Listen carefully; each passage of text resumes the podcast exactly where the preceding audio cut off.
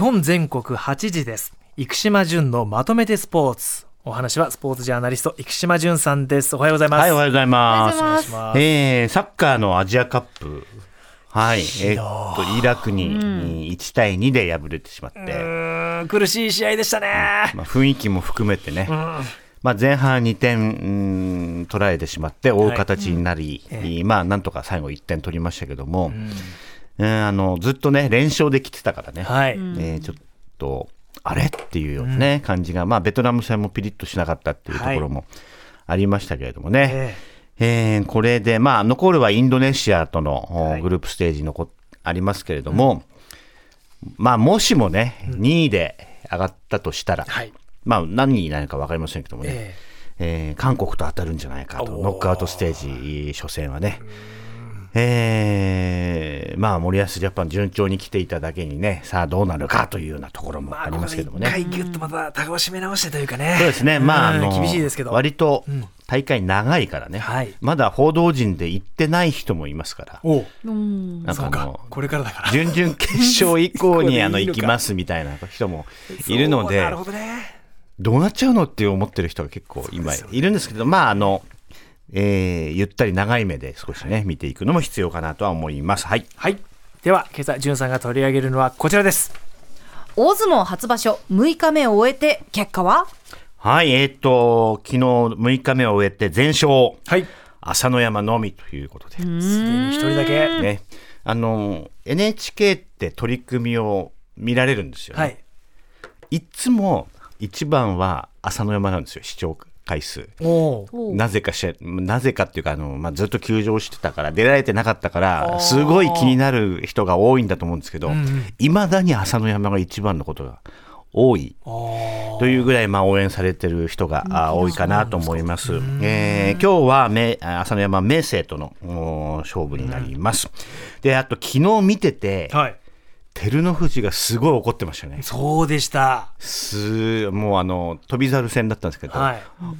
もう勝ってんのに、はい。もう睨んでましたよ。うわー。ダメ押しもね あって。でなんかあの張り手？張り手が目に入っちゃってそれでまあカーッと来てしまったっていうのは反省してましたね。ええ。あのああいうことは良くないっていうふうに、えーあ言ってましたけど、久々にあ照ノ富士はあんま怒んないから確かにそうですよね。びっくりしましたよ。うん。よほどあの飛び猿も結構あの睨んでてなんか面白いなっていう ちょっと思ってしまいましたけども、ええ。まあある意味照ノ富士気力充実してるなとも言えます。ああそうですね。はい、でその一敗勢が照ノ富士はじめ綱取りがかかる霧島、はい。えー関脇、まあ、これは大関取りがかかる琴ノ若。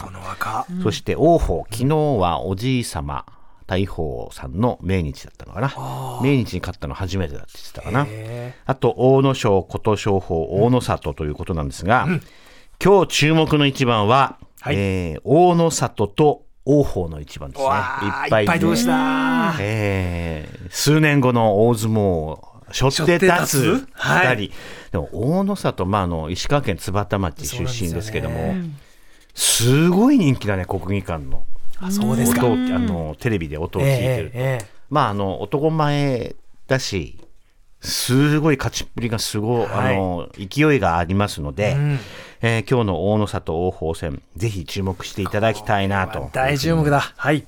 よろしくお願いします。はい。続いてもこちら。2024年野球殿堂入り発表谷繁氏や黒田氏が選ばれました。はい、えーっと、谷繁黒田ね、えー特に僕はあの黒田博樹さんに関しては、えー広島に戻ってくるときね、ヤンキースから、はい。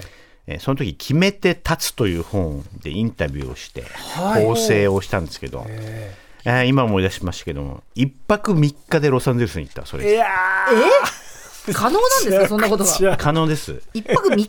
一泊三日。11時ぐらいにロサンゼルス着いて、えなんか夜取材して、はい。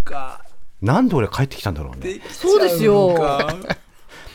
あの飛行機会社のクルーの方が全く一緒でしあそうか。たパイロットの方も CA の方もというようなことを今思い出しましたけども、あのこの殿堂入りすごく僕にとっても嬉しい話で、えっ、と黒田さんでいつも思い出すのはアメリカ行ってからはい。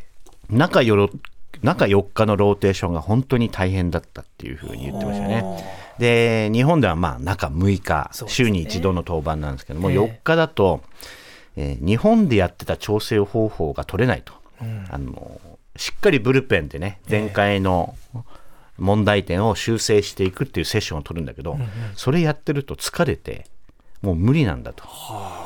えーとにかく移動もあるし、どうやったら正解かっていうのは最後まで分からなかったけれども、えー試合前のブルペンも背番号かける2、36はい。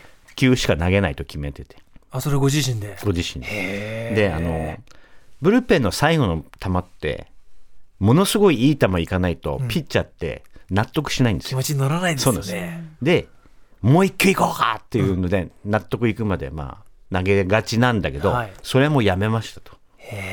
それやってると本当持たないんで、だから一回、えー初回のマウンドに上がって、そこから調整だと。今日何が、まあ、全部投げるんですって、球種。で何が今日いけるかなっていうのを探りながらだから、まあ、初回に失点が多いのはそういうのもあるんですよと。で、それってね、多分、心理に近いんじゃないかなって僕思ってて、はい山本も行きます。うん今永も行きます。そうだ今までと同じような調整ではい無理なんですよ、多分さあそこからどうしていくかってまあアジャストメントっていうのをすごく黒田さん重視してるから、記憶だと自分の黒田さんってでもローテーションずっと守ってた気がしま守ってました。す怪我しないでね、えーメジャーリーグで。っとあんまり。頭部に打球を受けた時があって。あ大変ですよ。200キロぐらいのが来るんだから、うわ怖い。えーその時休んだぐらいじゃないかな。だからもう本当にあの何がチームメイトとして尊敬されるかっていうと守ることなんですよねローテーション。それで200イニングに近いところまで行くっていうのがすごく大切なことだというふうに言ってたのはこれからいろんな投手にも伝えていきたいことなんじゃないかなというふうに思います。はいさすが続いてはこちら。ラグビー日本代表エディ・ジョーンズさんがヘッドコーチ就任会見。はい、えー、もう今週はね、体調も戻って15日に会見あったんですけども、えエディさんの会見、本当に面白かったです。ああそうですか。えあのー最初10 50分間って予定って書いてあったんですけど、はい。手挙げてる記者が全部質問終わるまでやってて、え70分ぐらいやってたで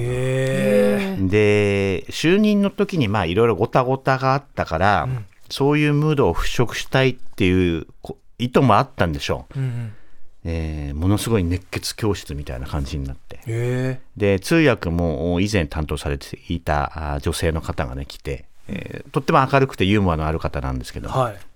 えーもう盛り上げることに注力したっていうような感じの会見で、えーコロナ禍以降では、まあ、ベストの記者会見でした。ああそんなにジュンさんたくさんね見てこられて、で面白かったのがあの日本はこれから超速ラグビーっていうのを目指すんだけれども、目によるコミュニケーションをすごく大事にしたいと。それでスピード、目。はい。目。アイコンタクト。で、あの目というのは非常に重要ですって、それでなんか記者の前に立ってあなたとか、ああ。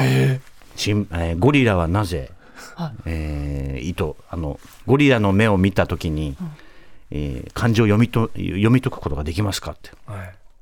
無理。えーわかんないです。無理なん、はい。なぜかって。白目がないからなんですよって。えー黒いから感情は読み取れないって。人間は白目があるからこそどういうふうなことを考えてるかとか感情がわかるんだと。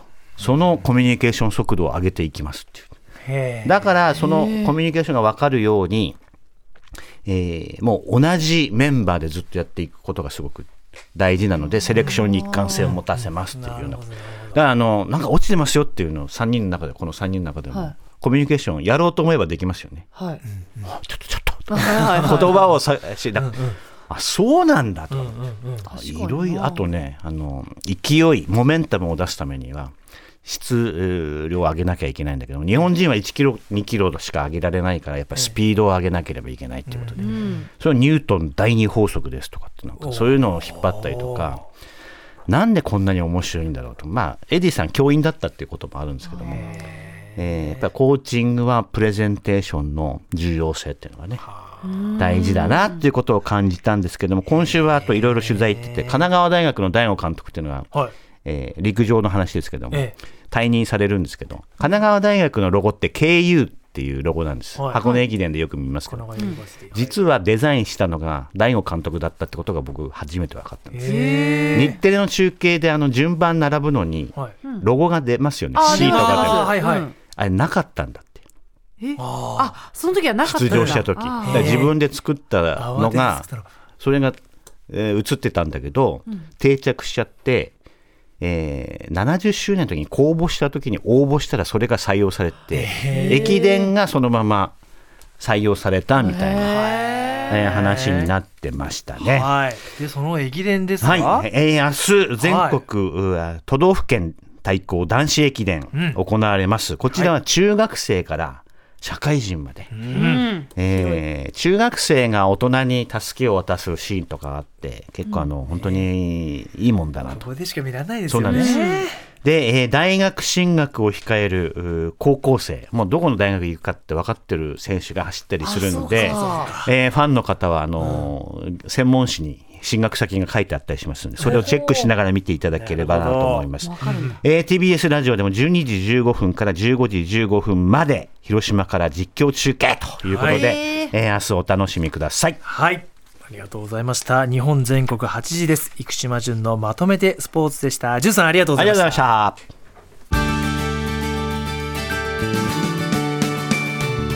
た。まとめて土曜日